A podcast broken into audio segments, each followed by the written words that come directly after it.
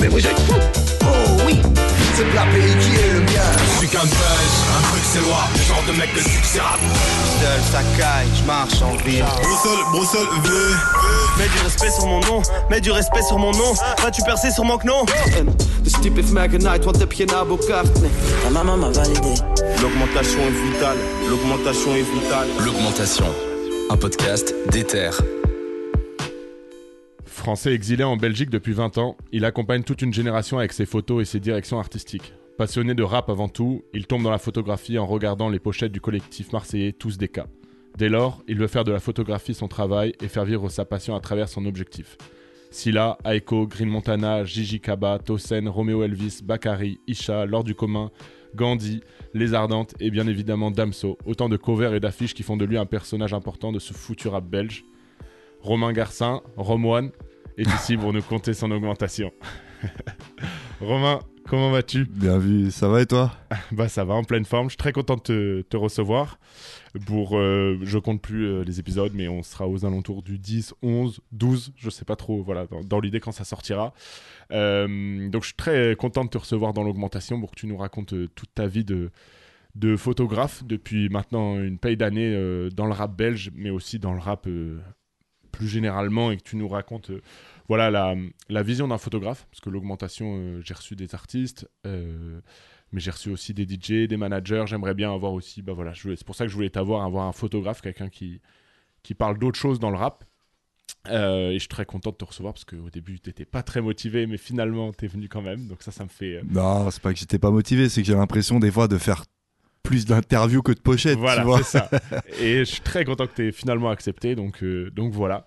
Euh, on va commencer par, euh, par le début. hein. Quand c'est que tu rencontres euh, le hip-hop? À quelle, quelle époque? Comment tu le rencontres? Et par quel biais quoi?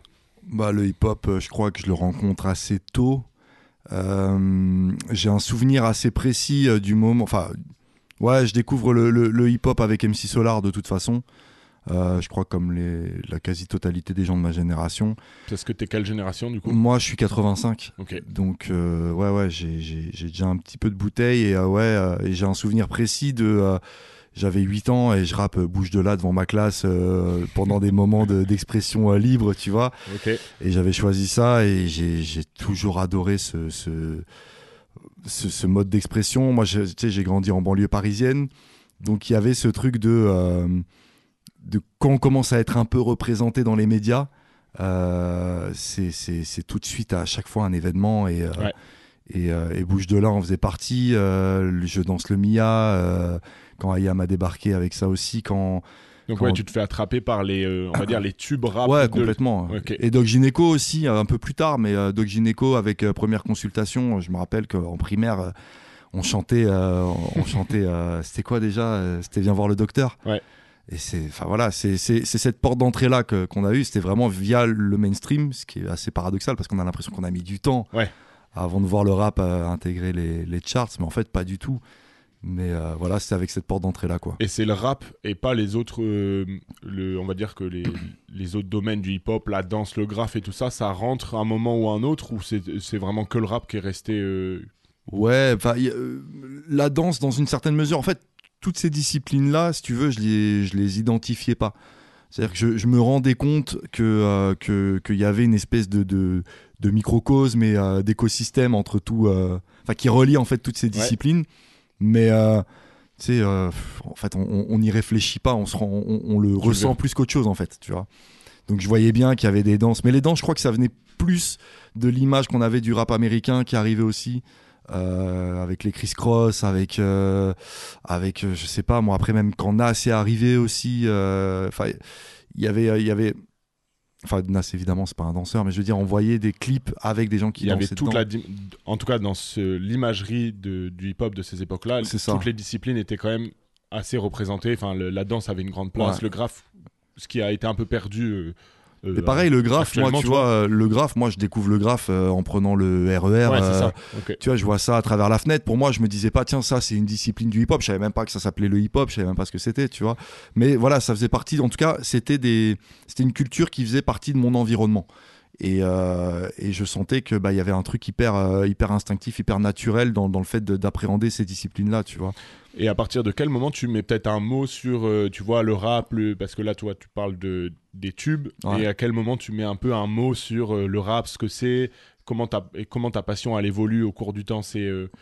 euh, comment tu passes finalement juste peut-être d'un auditeur de Mm. cours de récré à un auditeur peut-être un peu plus Je assidu crois que c'est c'est à un moment donné, tu sais, quand tu commences à être un, un- au début de l'adolescence où tu commences à chercher une identité. Enfin, tu développes ton identité, tu la développes à travers des mouvements artistiques. Et moi, celle que j'avais développée depuis toujours sans le savoir, bah, c'était celle du rap et du hip-hop. Euh, et tu sais, tu essaies de marquer le truc. Il y avait, euh, à l'époque, c'était vraiment, tu avais les, euh, les auditeurs de hard rock euh, qu'on appelait les hardos. Tu avais, les, les, On les toujours comme ça. hein. Ouais, bah maintenant en fait, si tu veux, les frontières elles sont tellement tellement minces entre tous les genres que. Mais euh, ouais, à l'époque c'était beaucoup plus marqué. Il y avait vraiment une espèce d'affrontement au niveau des euh, identités et euh, et puis en fait surtout moi au-delà de ça, je le faisais pas vraiment dans histoire d'appartenir à, quelque chose. C'était vraiment un mouvement qui me plaisait, la, la, la, la musicalité du rap me plaisait, ce, que, ce qui était raconté m'intriguait, me plaisait aussi. Et, et puis voilà, après j'étais j'étais beaucoup dans ma chambre, tu sais, avoir, avoir mon poste cassette, euh, avant même de découvrir Skyrock et les radios rap euh, de l'époque, tu sais, comme euh, ado, Ouais, euh, génération, etc. Mais je veux dire, vraiment, dès qu'il y avait un morceau rap, tu sais, tu lançais le rec et, et tu te faisais tes petites compiles comme ça à l'époque. C'est fou, hein, parce que dès qu'on entend parler les, les, les personnes de ta génération, c'est c'est vraiment des points communs que vous avez, quoi. Les cassettes, enregistrer les radios de l'époque, les, pouvoir les réécouter, Ouais. et que ça se passait à fond sur la radio. Mais il n'y avait pas d'autre alternative Voilà, en fait. ça. Et que tu devais te, être euh, au bon moment, à la bonne heure, et écouter euh, ton son. C'est après, en grandissant, tu, tu... Moi, quand je suis devenu ado et que j'ai commencé après à me déplacer, à, à passer la barrière de feu parisienne, le, le périph, et à aller à découvrir, euh, découvrir par moi-même les shops qu'il y avait à Châtelet, comme euh, Equivoque, Equirock, tu sais, qui vendaient des sapes et des mixtapes, tu vois. Euh, là, tu commences un petit peu plus à diguer, à découvrir des trucs et à vraiment rentrer dans le dur de ta passion, tu vois. Mais avant, bah, c'est la seule fenêtre qu'on a, c'est M6, c'est euh, parce que j'avais même pas le câble, donc Ouais, c'est Radio même pas Nova. MTV, quoi. Même ouais, Nova, ouais, un petit peu, mais j'étais plus, euh, j'étais plus. En fait, bizarrement, j'étais quand j'étais vraiment plus jeune, mais c'était c'était vieille énergie quand même, tu vois, que passer Doc Gineco et que passer euh, Ouais, parce que c'était le mainstream. Passy, de... ouais. tu vois. Puis moi, je viens du, je viens du, du 95, du Val d'Oise, tu vois. Donc quand quand il y a toute l'école du, euh, du ministère amer qui a débarqué, Passy, etc. Bah, ça venait de chez nous. Donc il y avait encore en plus un truc, tu vois, qui était euh, qui, qui, qui nous qui nous rapprochait. Enfin, en tout cas, qui m'a rapproché euh, d'autant plus de cette musique, quoi, tu vois. Ouais. Bah, le rap et le principe d'identification, c'est un. Enfin, Bien sûr. Voilà, c'est le truc le plus fort quand on écoute du rap, je pense. Enfin, une des choses. Et hum, est-ce que, euh, question bête, mais est-ce que tu as déjà un attrait pour les covers ou c'est un truc que tu, tu y fais pas forcément gaffe et. Si, si, j'ai un gros attrait pour les covers. Alors au début, c'était plus. euh, D'ailleurs, c'était le. Je pensais pas faire des covers de disques ou. euh, tu vois, par contre, je voulais faire des affiches de films.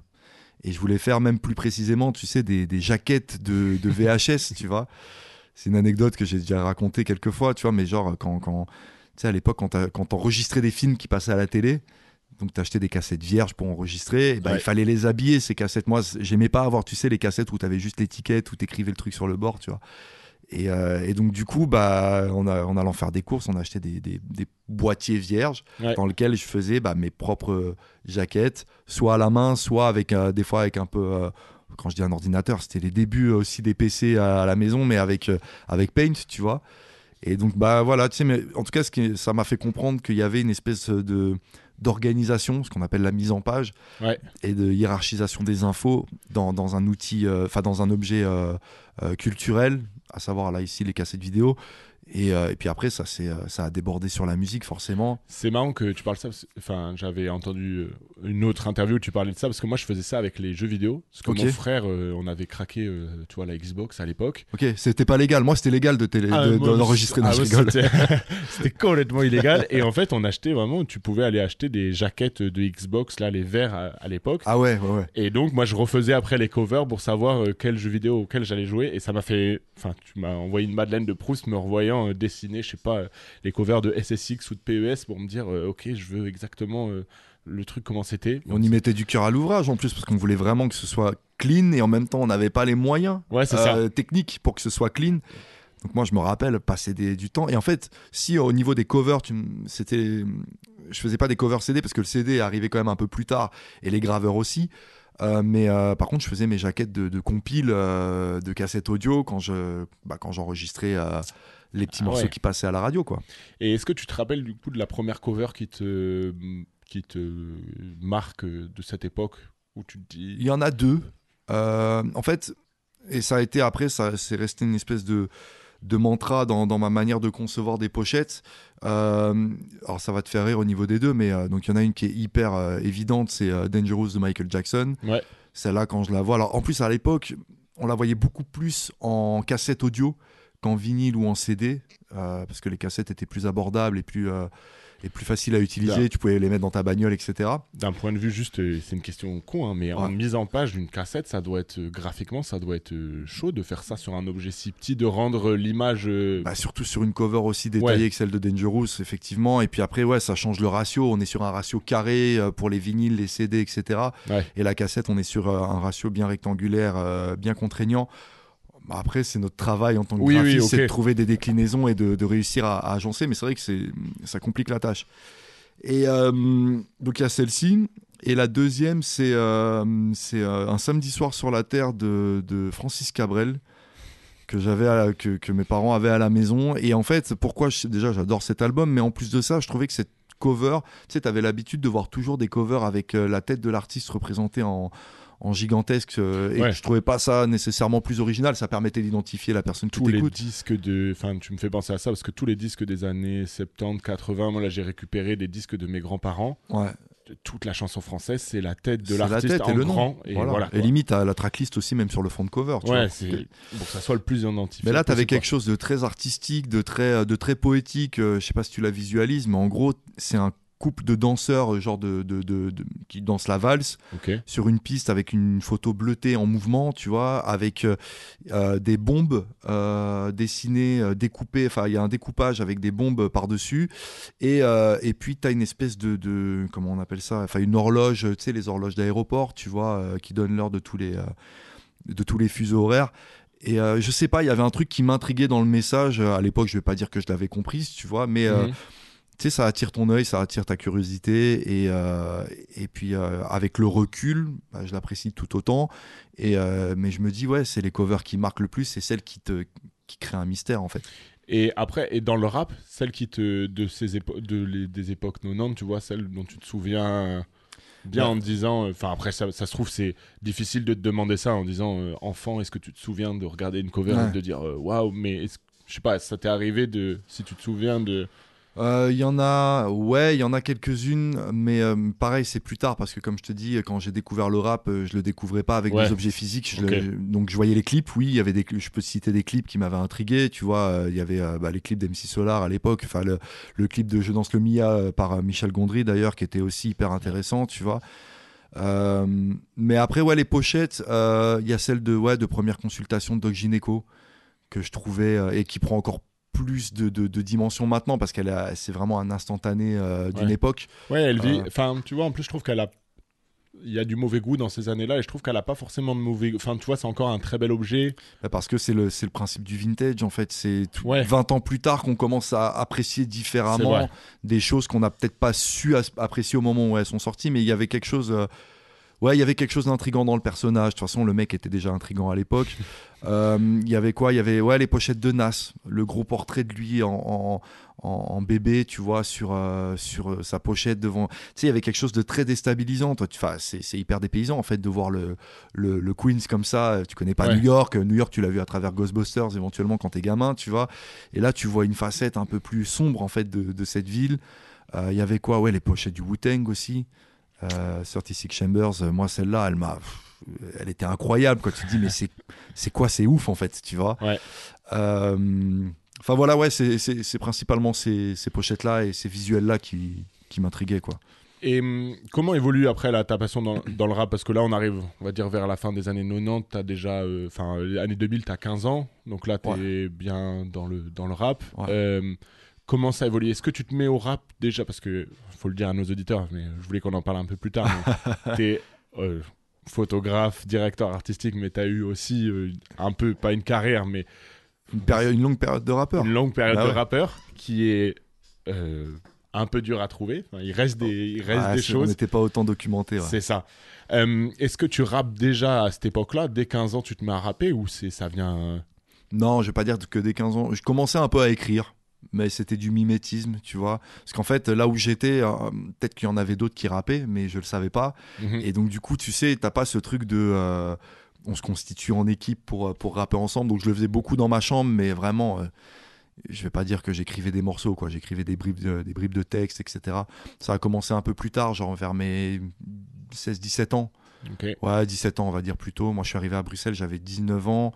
Et ça faisait ouais, quelques, quelques mois, euh, années que, que je rappais. Mais c'était vraiment sans conviction. C'est en arrivant à Bruxelles vraiment que, que j'ai trouvé des gens, en fait, euh, qui étaient au- autant motivés que moi. J'ai l'impression qu'à Paris, c'était pas. Enfin, en tout cas, dans mon quartier, j'en connaissais pas. J'en ai découvert après, tu vois. Mais. Ah, euh, marrant. qui n'ont pas fait carrière, hein, mais je veux dire, j'ai découvert que des gens que je connaissais rappaient et ils sont aussi déclarés un peu plus tard. Mais, euh, mais voilà, mais sinon, non, ça a été à Bruxelles vraiment que le déclic, enfin, j'ai commencé vraiment à, à m'y mettre, je vais pas dire sérieusement, mais plus activement, on va dire. Ok. Parce que enfin, tu me fais une transition, tu bouges euh, à, à Bruxelles en 2004. Ouais, c'est ça. Euh, Qu'est-ce qui t'amène à bouger ici? Il y a, il y a ces. Ouais, Il y a des raisons personnelles et il y a des raisons qui, qui ont fait que, euh, en fait, le fait que je bouge, c'est parce qu'en fait, j'avais, euh, j'en pouvais plus de Paris, si tu veux. Je, Mhm. je, je commençais des études, je venais d'avoir mon bac, je commence une année, enfin même pas une année, hein, mais j'ai fait quelques mois d'histoire de l'art à Saint-Denis, tu vois. Et en fait, je me rends compte que j'étais pas encore prêt pour le, le système euh, scolaire supérieur. Enfin, je, je comprenais pas comment ça fonctionnait. Moi, je savais juste une chose, c'est que bah, je voulais faire du graphisme. Ok, tu donc vois. tu vois, ouais, dans, dans, parce que là, on a un peu. On a fait des petites ellipses. C'est ça. le, la, le graphisme, Ouais. à partir du moment où tu as fait les jaquettes, c'est resté en toi. euh, C'était une aussi grosse passion que le rap. Ouais, je sais, je sais faire ça depuis. Enfin, je sais que je veux faire ça depuis longtemps. En tout cas, du graphisme. Je sais que je veux bosser dans l'image depuis assez longtemps. Euh, tu sais, il y, a- il y a la légende des. Comment on appelle ça des, 10 euh, 000 heures, non? Non, non, non. Des, euh, non, non, des. euh, ah, je perds le mot. Euh, c'est les dames là qui t'aident à trouver euh, ta voix euh, à l'école. J'ai oublié. Les conseillers Les d'orientation. conseillers d'orientation. Comment Tu vois, mon cerveau, il fait un tri sélectif euh, hyper puissant. Bon, t'as un peu raison, hein. Mais tu vois, pareil, je fais, je fais des rendez-vous avec des conseillers d'orientation. Je leur dis ce que je veux faire, mais j'ai du mal vraiment, tu sais, à verbaliser. En fait, je, je suis pas du tout, tu sais, dans un, comment dire, dans un monde de, de, de graphistes, etc. Je fais vraiment ça dans mon coin. Et, euh, et en fait, on me fait comprendre que c'est pas un vrai métier, tu vois. Euh, à la maison, euh, il y a une partie de, enfin, mon daron qui me fait comprendre que c'est pas un vrai métier non plus. Donc, tu sais, tu commences un peu à douter, à pas savoir trop ce que tu veux faire et. et, Ouais, et c'est comment C'est sûr, les années 2000, euh, faire du graphisme, c'est. alors qu'en fait, c'est un métier et ça existe déjà depuis longtemps. Et, Ouais. Mais euh, le truc, réservé à une certaine, euh, tu vois, euh, population, que les écoles de graphisme. je crois que c'est une question. On a surtout envie que ces enfants fassent droit, médecine Oui, et vrai. machin. Et que à chaque fois que tu as un enfant qui, euh, si tu crois pas trop en lui, qui, qui veut embrasser une carrière artistique, on essaie de l'en dissuader, tu vois. Mais, mais après, au- au-delà de ça, il y a, le, y a ouais, le, côté conseiller d'orientation, tu vois, qui essaie de me diriger en fait vers des mauvais chemins. Et, euh, et moi, je suis un peu, un peu teubé à ce niveau-là. Et, j'essaie des concours d'entrée que je rate. euh, parce que je ne les fais pas bien. Et à un moment donné, je trouve une école euh, dont je tairai le nom à Paris, chez qui je veux faire l'entretien d'entrée. En fait, on nous fait clairement comprendre qu'on favorise un peu les, élèves avec des bons dossiers, de préférence intramuros, tu vois, plutôt que, tu vois, on va essayer de limiter les, les entrées, les entrées banlieusardes, alors que je suis quand même un, un petit blanc, tu vois. Donc imagine, euh, imagine Oui, euh, pour voilà. ceux qui ne le sont pas. Mais euh, bref, et donc du coup, en fait, tout ça, tu vois, je suis pas. euh, je sais que je veux faire du graphisme, mais je suis pas en mode déterminé à intégrer une école de graphisme à tout prix, etc. Tu vois. Et, euh, et après, je découvre Bruxelles euh, via des amis, euh, via aussi des connexions. À l'époque, on se connecte aussi beaucoup via des forums, tu vois. Ok. Il y a un forum de rap qui s'appelle Planet Hip Hop à l'époque.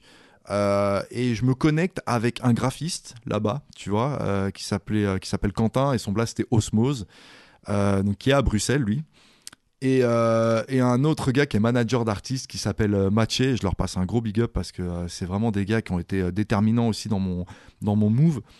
Et, et ils me disent ouais voilà à Bruxelles il y a des artistes euh, qui demandent à, qui demandent que ça d'avoir des visuels. Enfin bref T'avais jamais entendu parler de la Belgique avant en rap ou non même non non non le rap belge je connaissais ouais Starflame Benny B et c'est tout quoi tu vois. Ouais. mais euh, et du coup euh, ouais donc je fais de temps en temps des moves sur Bruxelles tu vois. Et, et donc on se rencontre on, on chill tu sais on, on a 18 ans tu vois donc on est là on tire des plans sur la comète on veut monter des collectifs on veut monter une agence machin là là et euh, mais au final bah, ça me permet de me connecter avec pas mal de, de rappeurs euh, bruxellois en arrivant ici. Donc ouais j'ai un peu passé le truc. Donc je m'installe ici parce que voilà euh, il y a plus d'avenir à Paris pour moi. En tout cas j'estime qu'il y a plus d'avenir à Paris. C'est épuisant c'est étouffé étouffant Puis tu viens découvrir la grisaille euh, belge. Là, je découvre surtout une ville en fait. euh, Bruxelles, c'est une capitale à une échelle un peu plus humaine que Paris, tu vois. Euh, tu sais, Paris, tu passes une journée là-bas, tu as juste envie de rentrer, de prendre six douches et, et de te coucher. Mhm. Et ici, tu peux terminer une journée de taf et avoir encore envie d'aller boire des verres à la fin de ta journée, tu vois. Exactement, ouais. Donc euh, ça, j'ai vraiment kiffé. J'ai kiffé l'état d'esprit de la ville aussi, que je trouvais beaucoup plus euh, humble dans sa manière d'appréhender les gens, dans sa manière d'appré- d'appréhender aussi même la musique, tu vois. Et paradoxalement aussi peut-être un peu plus passionné, tu vois. Euh, que ce soit les rappeurs ouais. que je rencontre, que ce... En fait, il y a un truc à Paris qui est bah, très parisien et, euh, et moi-même, j'étais comme ça en arrivant ici. C'est un complexe de supériorité euh, mal placé où tu penses mieux savoir, où tu penses être quelqu'un de, de, je sais pas, de plus important parce que tu viens de la grande capitale française. Alors que, et je crois que ça m'a fait vraiment du bien d'arriver ici, en tout cas suffisamment tôt pour pas devenir euh, ce qu'on appelle un, un connard de parisien, sans, sans faire d'amalgame évidemment. Mais tu vois, j'avais Ouais. peur en fait de ce truc-là et, et je me sentais beaucoup plus à ma place ici, tu vois. Donc voilà. Et, euh, et je m'installe, je m'installe à Bruxelles très rapidement. Je Tu fais des découvres ouais, l'univers d'ici, le rap. Ouais. je Tu te rappelles du premier rappeur euh, belge que tu. Peut-être du, du moment que tu découvres euh, de ces années-là? Qui c'est qu'il y a en 2000 euh, ouais, Bah, le, premier, le, le premier groupe de rap belge, donc je te dis hors, euh, Starflame Benny B. hors Starflame, Starflame Benny B, en fait, c'est c'est les écrivains. Parce que euh, Osmos, Quentin, lui, travaillait pour eux, en fait. Et les écrivains, c'était le groupe qui était composé par euh, Ertug, Saïda, Mastapi et Anwar le Sarrazin. C'était euh, après ils ont tous pris des, des- des chemins différents, Ouais. tu vois. Mais euh, c'est le premier groupe que je découvre. Euh, en plus un groupe dans lequel il y a une meuf, tu vois, avec des gars. C'est c'est c'est pas hyper. Je dis pas que ça existe pas, mais ça c'était assez rare, tu vois. En tout cas en. France, t'en entends quasiment pas. T'avais des meufs qui rappaient, mais pas dans Pas les dans des collectifs, groupes. tu vois. Ouais. Et euh, il y a ça. Puis après, je découvre en m'installant ici, euh, je vais à la Fnac et je vois des, des- des têtes de gondole et des gros encarts euh, Umoja d'Ultime Team. Et je découvre Ultime Team aussi et je me prends une petite claque avec Ultime Team. Donc eux, c'est vraiment ma porte d'entrée de rap bruxellois pur, tu vois.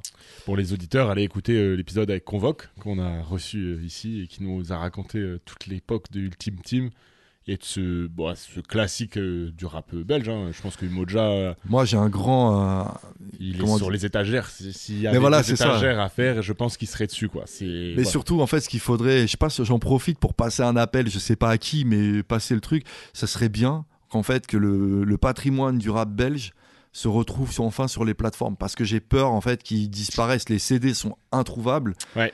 Et, euh, et en fait, les sons, euh, ouais, tu peux les trouver euh, peut-être sur, sur YouTube, YouTube. Umoja, tu les trouvables, mais c'est vrai qu'il n'existe pas sur les je veux plateformes. dire, hein. ça le fait pas, ça fait pas vivre en fait, si tu veux le, ouais, le, le- le patrimoine et L'héritage, du truc, quoi, tu vois. On, en a- on avait beaucoup parlé dans le premier épisode avec Sony, euh, qui a l'assaut, je le cite à chaque fois, mais parce qu'il est vraiment important, l'assaut Melody Girls, tu sais, qui, Ouais, ouais. Eux, ils, donc, ils collectionnent les disques, mais c'est vrai que la partie numérique, et j'en avais parlé un peu avec lui, tu vois, cette façon de numériser, en France, euh, on fait ça, euh, c'est en fait c'est des banques, à des banques euh, de données qui Mm. numérisent les disques et qui les gardent à des endroits et, un- et ainsi de suite. Alors qu'en Belgique, il semblerait que ça n'existe pas trop et que ça soit, il faudrait que ça soit mis en place, quoi. Mais, Mais justement, à l'époque, bah, on va faire un lien qui est hyper intéressant, c'est que à l'époque aussi, je découvre Legal Sounds. Mhm. Je te dis, il n'y avait pas, euh, il y avait pas Facebook, il n'y avait pas Insta, il n'y avait rien en fait, il n'y avait pas les plateformes Spotify machin, donc il fallait, on était sur des forums et euh, et je découvre Legal Sounds, qui est la plateforme de référence euh, du rap belge, tu vois, si tu veux, euh, quand t'es rappeur. SO, Thames, qui... Thames et Raben, Ouais. qui étaient les deux derrière le truc. Et, euh, et pour la petite histoire, en fait, je me retrouve vite à refaire leur logo, en fait. Et donc, c'est une de mes premières aussi rentrées dans le rap belge, c'est que je, bah, je Elle bien refais, cette anecdote. je refais le logo de Legal Sounds euh, qui se retrouve sur des t-shirts portés à tous les événements et compagnie, tu vois.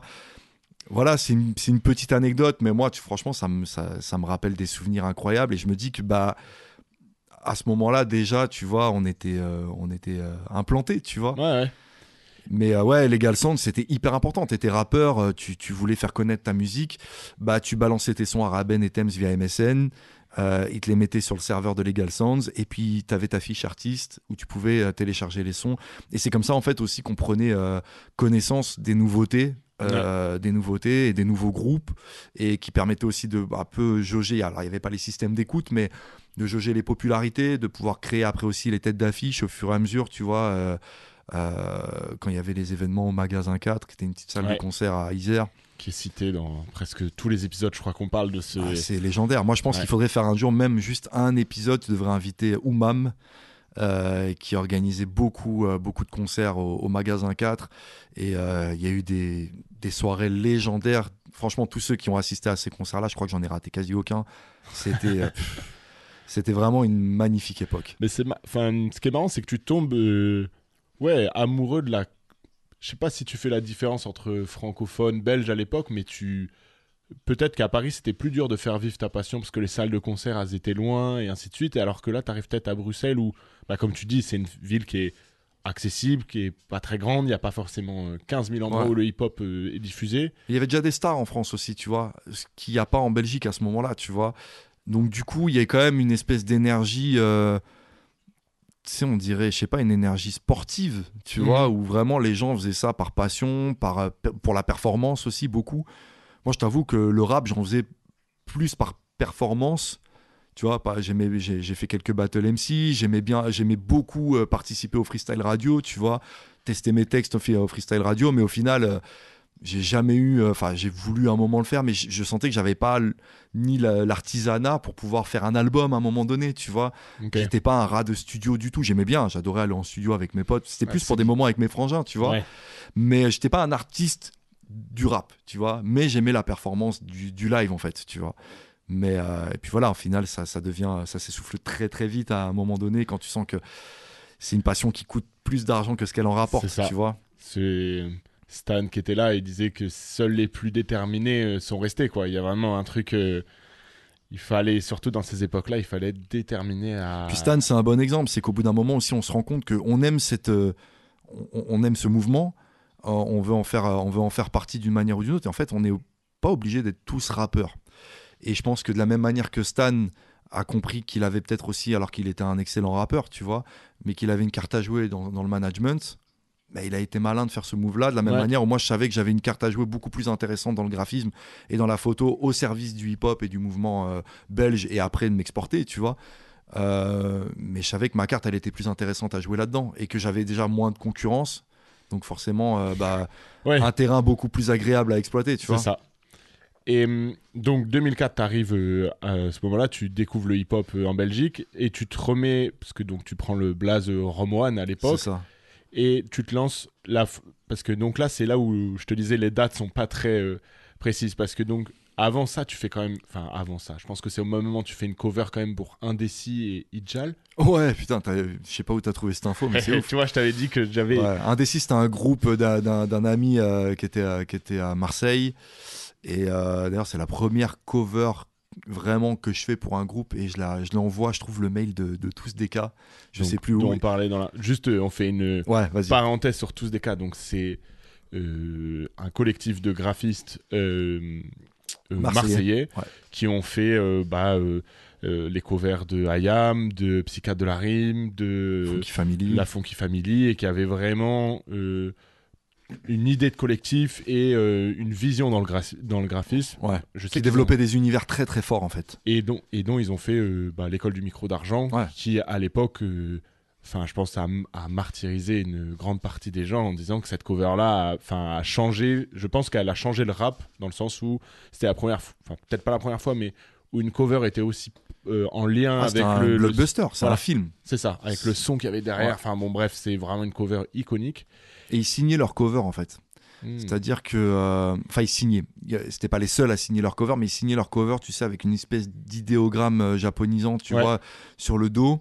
Et euh, je me suis dit, ah ouais, en fait, tu peux faire partie intégrante d'un projet rap en étant graphiste, photographe, directeur artistique, en gardant ta place, tu vois, mais en, en faisant partie du projet, tu vois.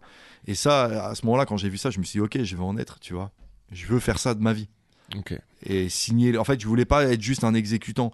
Je voulais que quand je fais une cover, on se dise, ah, c'est une cover de, à l'époque de Rome One, mais euh, tu vois, ou une cover de Romain, pas pour que pas pour me, me, me faire mousser, faire mousser mon nom, c'était plus voilà que qu'il y ait une espèce de patte reconnaissable, Ouais, tu vois. une vision, t'avais une vision artistique Voilà, du truc. exactement.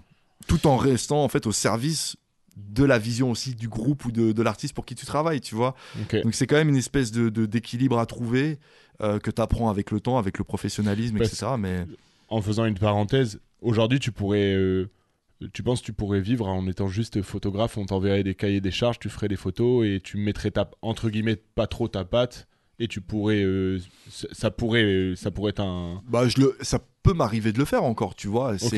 C'est, ça fait partie aussi du boulot, mais je voulais pas que mon boulot ne se cantonne qu'à ça, tu Ouais, vois. De la même manière que euh, j'aurais très bien pu à un moment donné travailler tu sais, dans des agences de graphisme aussi, tu vois, faire des packshots de yaourt ou faire des pubs, euh, c'est très bien, des gens qui, qui vraiment qui, qui adorent faire ça, tu vois.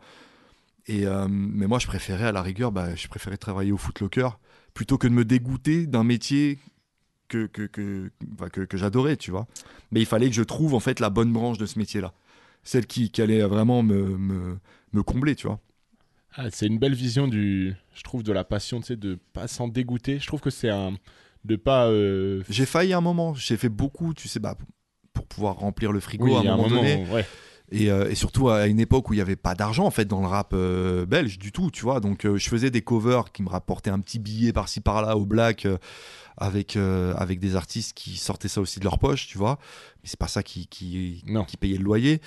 Euh, mais du coup, ouais, je travaillais pour des, euh, j'ai travaillé pour des sandwicheries, j'ai travaillé pour des, des, des clubs, tu vois, pour des soirées.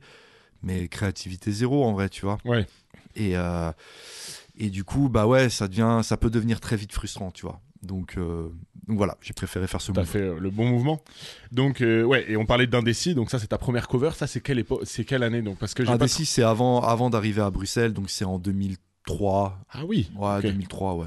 Et après, donc il y a Idjal. Ça, c'est la deuxième. euh, c'est vraiment sur le moment où je suis sur le départ euh, pour Bruxelles. Donc, euh, euh, ouais, c'est pareil, c'est fin 2003, début 2004. Enfin, j'arrive, attends, j'arrive à Bruxelles en septembre 2004. Donc, ouais, courant de l'année 2004, tu vois. Et moi, ma question avec ça, c'est quand tu arrives à Bruxelles et que tu te présentes, donc là, tu, tu nous disais que tu rencontrais des gars pour faire un collectif de graphistes et tout ça, mais Ouais. quand tu rencontres le milieu rap, tu te présentes en tant que rappeur ou en tant que graphiste, je peux vous faire des covers, je peux... Un peu des deux, en fait. J'avais pas d'étiquette de trucs, tu sais, j'arrivais dans des groupes où ça rappait, bah, je rappais.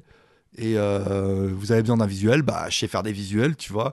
Mais il n'y avait pas ce truc, euh, tu sais, on a, déjà, on n'avait pas de profil Insta, donc euh, on y, on nous identifie pas en tant que ci ou ça, tu vois. Mhm. Et il y avait plein de gars qui faisaient du graphisme et qui rappaient en même temps. Il y avait, euh, tu vois, à un moment, j'ai j'ai intégré euh, un collectif qui s'appelait Narcographique. Tu vois, euh, c'est un collectif d'ailleurs qui, qui regroupait bah, MAX, qui était le backer de James Dino, euh, qui était le graphiste aussi de James Dino. Il y avait euh, Vince qui fait partie de Bold, Bold Artwork, qui sont les, les graphistes d'Angèle, de Stromae, etc. Et bref, j'intègre à un moment donné ce, ce collectif, mais ça c'est un peu plus tard. Et, euh, et pareil, en fait, il y a des mecs qui rappent et qui font du graphisme et qui font, enfin, qui font plein de trucs, tu vois. Et, et tu te rends compte, bah, c'est l'avantage aussi de ne pas être étiqueté, c'est que voilà, si tu es versatile, bah, exploite tes talents, tu vois. Et euh, alors, je dis pas que tous rappaient, mais par exemple, MAX rappait et faisait du graphisme, tu vois. Euh, dans le collectif, bah, tu avais aussi euh, Dino qui était là, euh, tu avais, je sais pas moi, tu avais des, des graffeurs comme Kesta, euh, tu avais Maki qui graffait, enfin, tu avais énormément de monde, tu vois. T'avais qui aussi? T'avais Lamser, le backer de le de Scylla. Ah ouais. Mais en fait, Euh, t'as été très très proche de. Je... J'avais imaginé parce que je connais ton attrait pour le rap et euh, parce que t'es vraiment un passionné avant. Mais je savais pas que t'avais été aussi proche de tous ces milieux-là. Tu vois, bon, moi, t'avais été dans, le, dans la mouvance de. Parce qu'il y a zéro trace en fait. Ouais, Il s'avère que. Tu vois, même pour. euh, C'est des traces en plus qui étaient très nocturnes. tu vois Ça se passait souvent la nuit, c'était des fêtes euh, dans des apparts, des trucs, tu vois, et voilà, c'était. Et euh, tu vois, c'est un autre truc euh, quand on parlait de l'héritage du rap belge. Vois, euh, il a fallu. Moi, tu vois, c'est Stan qui m'a dit que tu avais fait euh, la pochette de Savoir Ouais. et Égalité, euh, tu vois. Et, et je me dis, c'est c'est bête ou. Enfin, même c'est con qu'il n'y ait pas. euh, soit pas documenté ça quoi. soit pas documenté ou tu vois que tu prennes le temps de. Bah, c'est pour ça que tu fais cette émission et tu vois que tu as des, des- des- des témoignages comme, euh, comme ceux de Stan. Tu vois, pareil, euh, moi j'ai des, des souvenirs de, de Isha qui vient. euh, J'habitais dans un sous-sol euh, dans un sous-sol à XL, tu vois. C'est là où je faisais mes pochettes et je me rappelle d'Isha qui, était euh, qui était en train de dormir sur mon canapé pendant que j'étais en train de faire une cover pour son single qui s'appelait Conçu pour durer, tu vois. Et ça, je te parle de ça, c'était peut-être en 2007, tu vois. Euh, Il y a du monde qui est passé dans 15 cet ans plus tard. euh, cet appartement-là, ouais. si, si les murs pouvaient parler, euh, ils te raconteraient des, des histoires de fous, tu vois. Et tu t'en souviens bien de cette époque-là a- Très très bien. Ouais. Euh, C'était une époque difficile sur le plan euh, matériel, on va Ouais. dire, mais, euh, mais c'était une période où vraiment, en termes de passion, c'était. euh, mais je vivais que pour ça.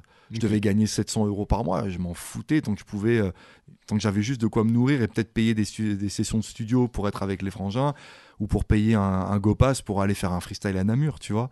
Mais euh, et puis payer des clopes à l'époque, tu vois. Mais c'est Le tout. plus- C'est le plus important. Voilà, mais en fait, en fait, c'était vraiment ça. On- ça faisait vraiment euh, vite bohémien. euh, c'était surtout vite galérien, tu vois. Ouais. Mais on était vraiment, franchement, on était, bah, on était des gamins, tu vois, et on s'amusait bien. Et quel cover à l'époque t'as as senti que tu t'es fait reconnaître un peu plus Enfin, tu vois que. Est-ce qu'il y en a une à l'époque où euh, les gens se sont dit Ah ouais, c'est le taf de, de Romain euh, On voit qu'il a mis sa patte. Enfin, peut-être pas sa patte, mais tu vois, une qui. Tu t'en rappelles bien de celle-là, t'étais fier de, de ce que t'avais sorti. Wow, euh, Parce que savoir est égalé. Enfin, celle de Stan, elle est. Ouais, mais elle est un peu plus tard encore celle-ci.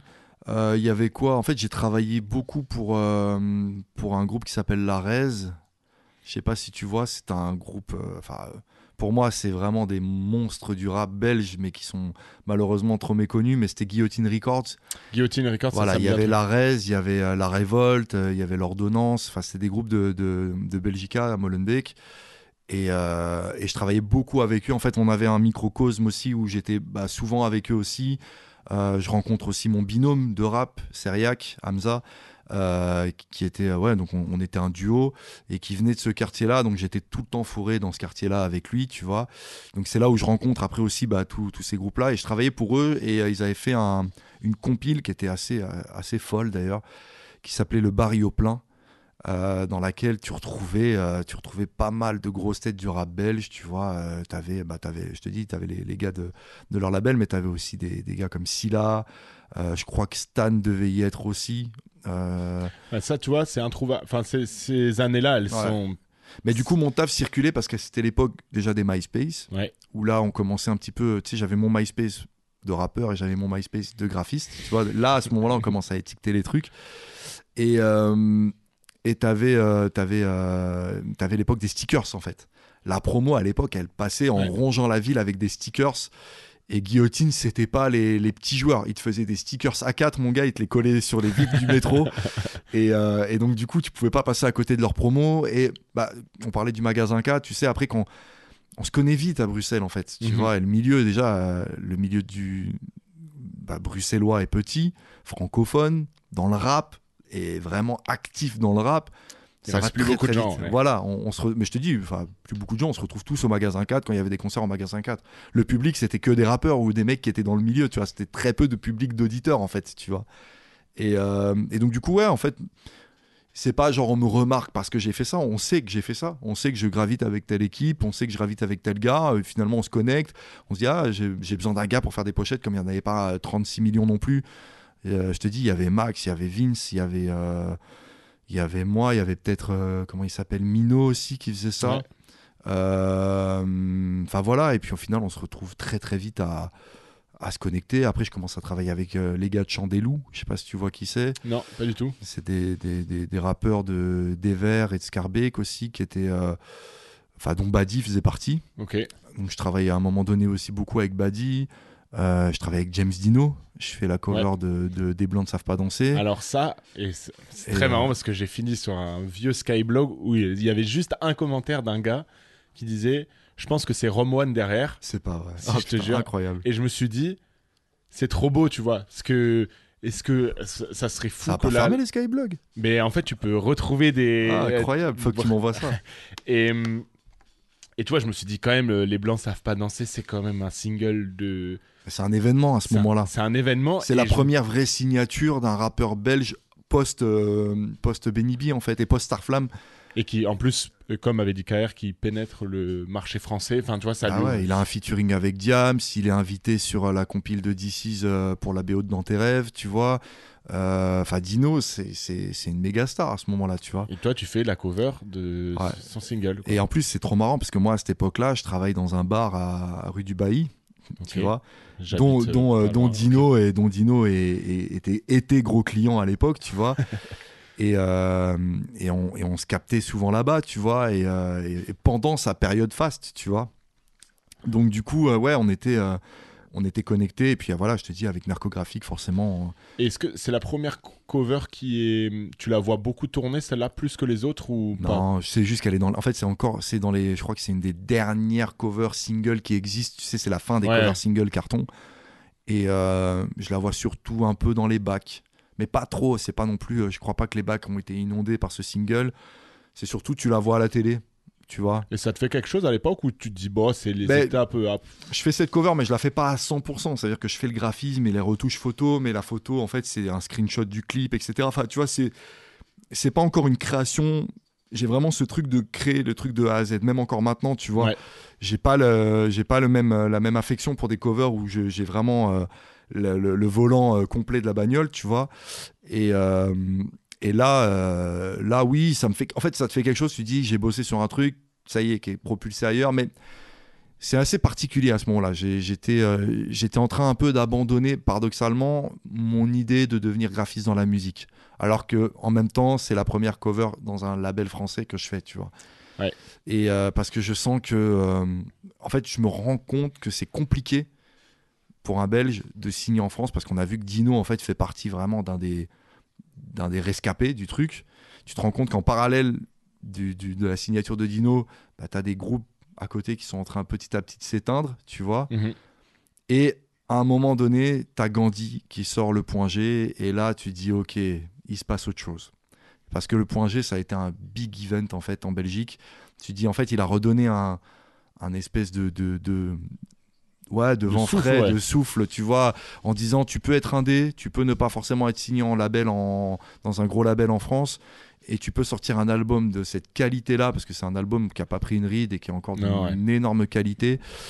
Et, euh, et tu vois qu'en plus de ça, eh ben, il le défend euh, en concert, il le défend, euh, il le défend dans, les, dans, dans les bacs, il le défend en promo, sur plein de radios, etc. Et tu dis, bon, ok, il y a quelque chose. Et puis après, il y a Stromae, etc. etc., Ouais. etc. Mais moi, moi, je suis en train euh, d'arrêter le truc à ce moment-là, tu vois. Ouais.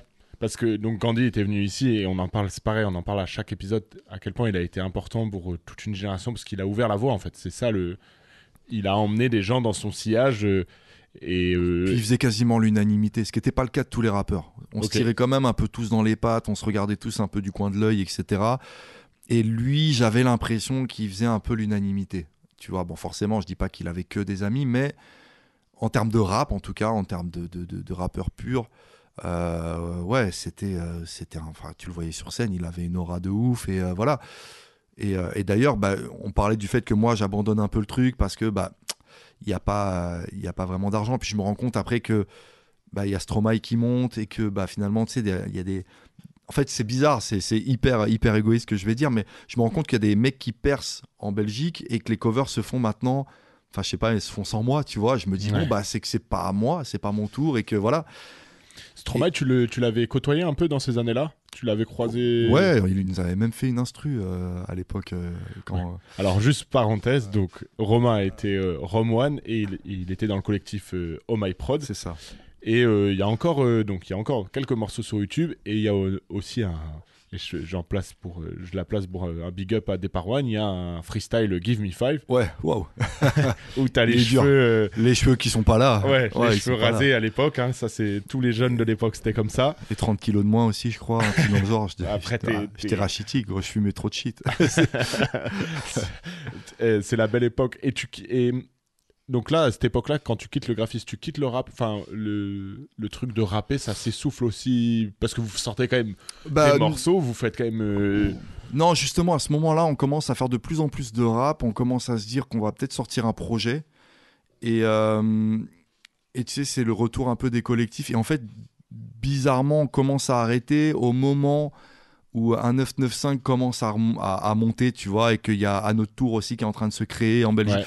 Et pareil, en fait, on sent que bah, qu'on n'est pas monté dans le train. En fait, à chaque fois, ça a été un peu des rendez-vous manqués par pas par manque de je crois que c'était par manque de professionnalisme par manque de rigueur on était un collectif avec euh, des, des personnalités euh, assez fortes et assez euh, assez éparpillées et et puis voilà et puis je pense que c'est comme ça en fait tu vois et puis on s'est on s'est rendu compte qu'il fallait peut-être ah, de plus en plus miser sur des individualités qui étaient plus motivées que d'autres, tu vois.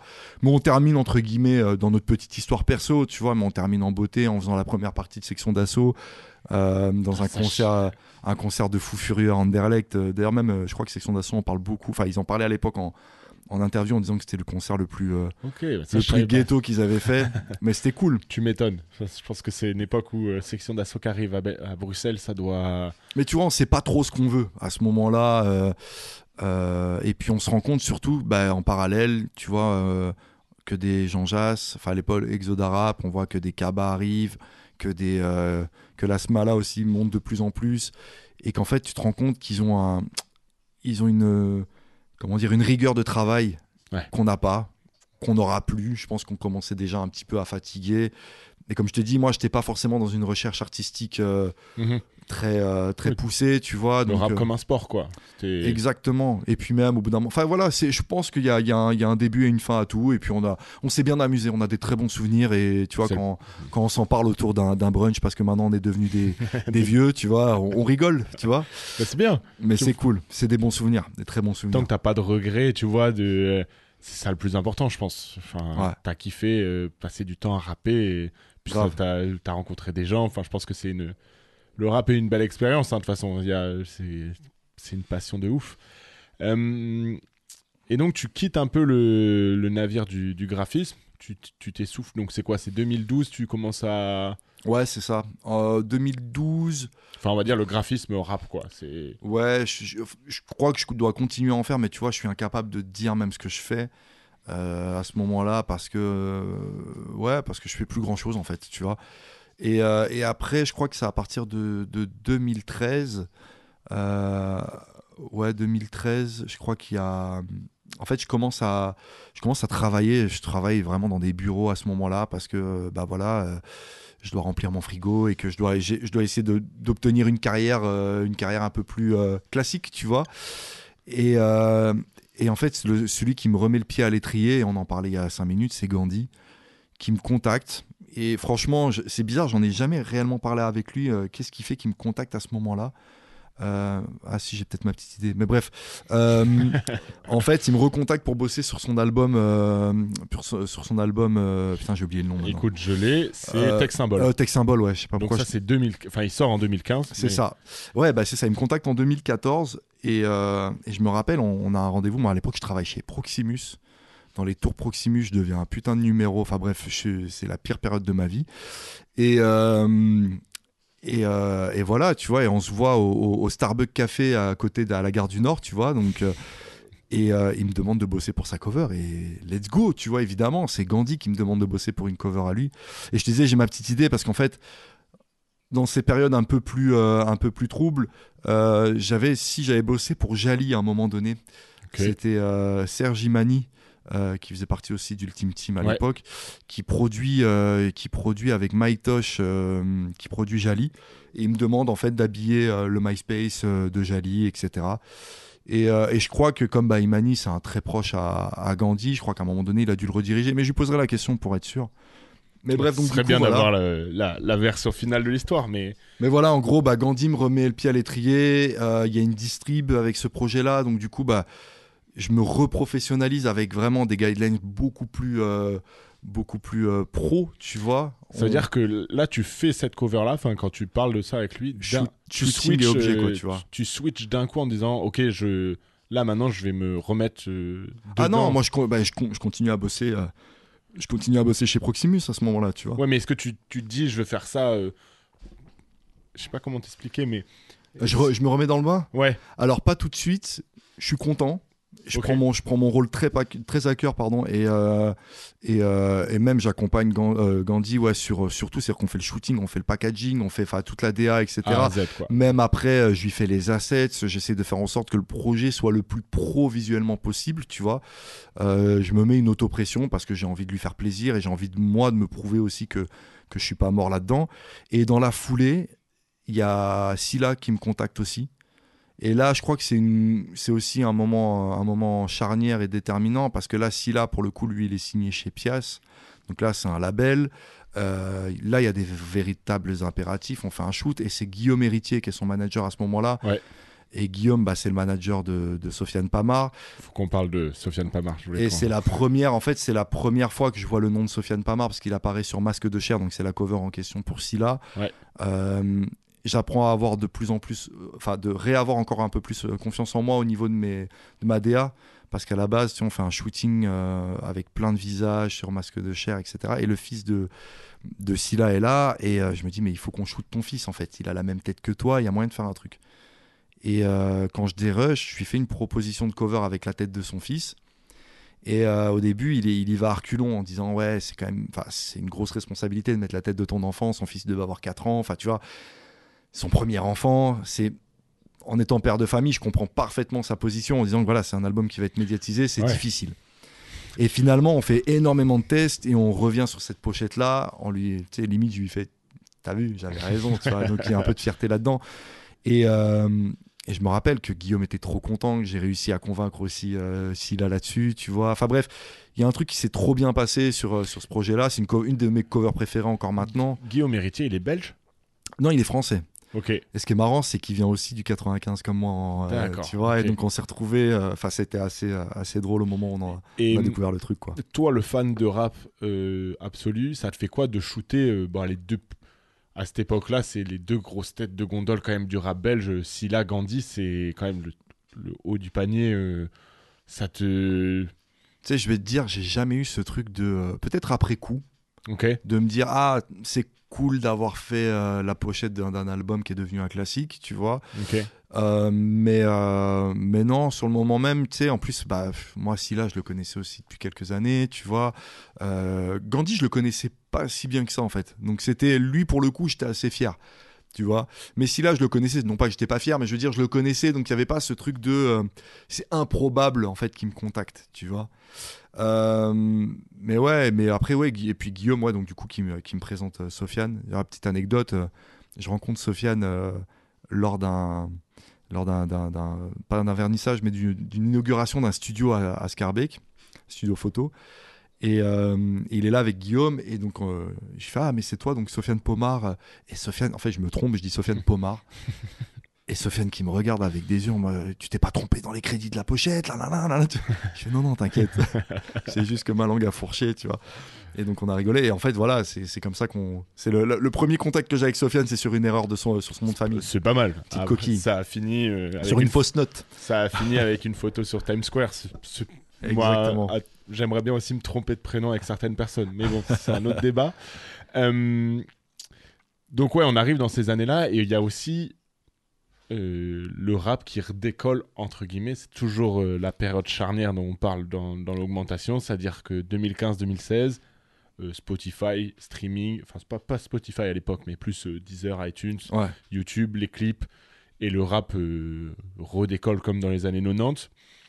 Euh, comment tu, tu vois ça, toi, ton œil de passionné de rap euh, Tu te dis, il y a des gars là que je connais depuis 5-6 ans qui deviennent vraiment. Parce que c'est l'époque des double hélices, c'est l'époque de Hamza. c'est Comment tu vois cette époque-là, euh, Réa Bah, trop, trop de fierté, tu vois, de pouvoir, euh, de pouvoir avoir des discussions quand je reviens à Paris avec des Français qui connaissent des artistes que j'ai vu, que vu éclore à Bruxelles, tu vois. Et en même temps, une gigantesque frustration, alors pas une jalousie, mais une frustration de me dire putain, je me suis enfermé dans un taf de merde au mauvais moment, tu vois? Et je me dis, mais comment je vais pouvoir m'en sortir Tu vois, c'est compliqué, je dois.